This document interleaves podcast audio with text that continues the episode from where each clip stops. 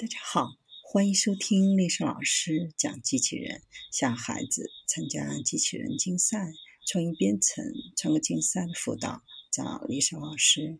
欢迎添加微信号幺五三五三五九二零零八，或搜索钉钉群三五三二八四三。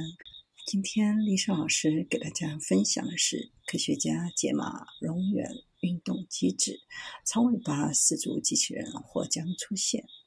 东北大学和洛桑瑞士联邦理工学院的研究人员解码蝾螈行走背后的运动控制机制。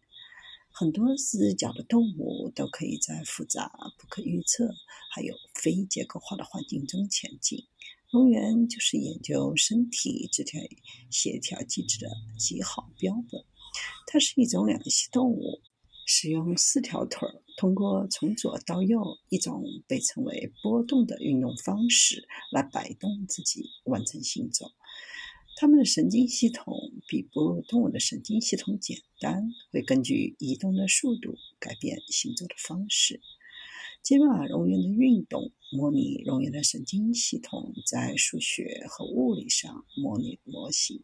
在制作模型的时候。研究人员假设腿部和身体通过共享感官信息被控制来支持其他运动，然后通过计算机的模拟再现蝾螈与速度相关的步态转变。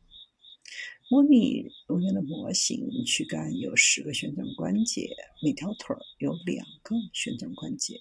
这一发现。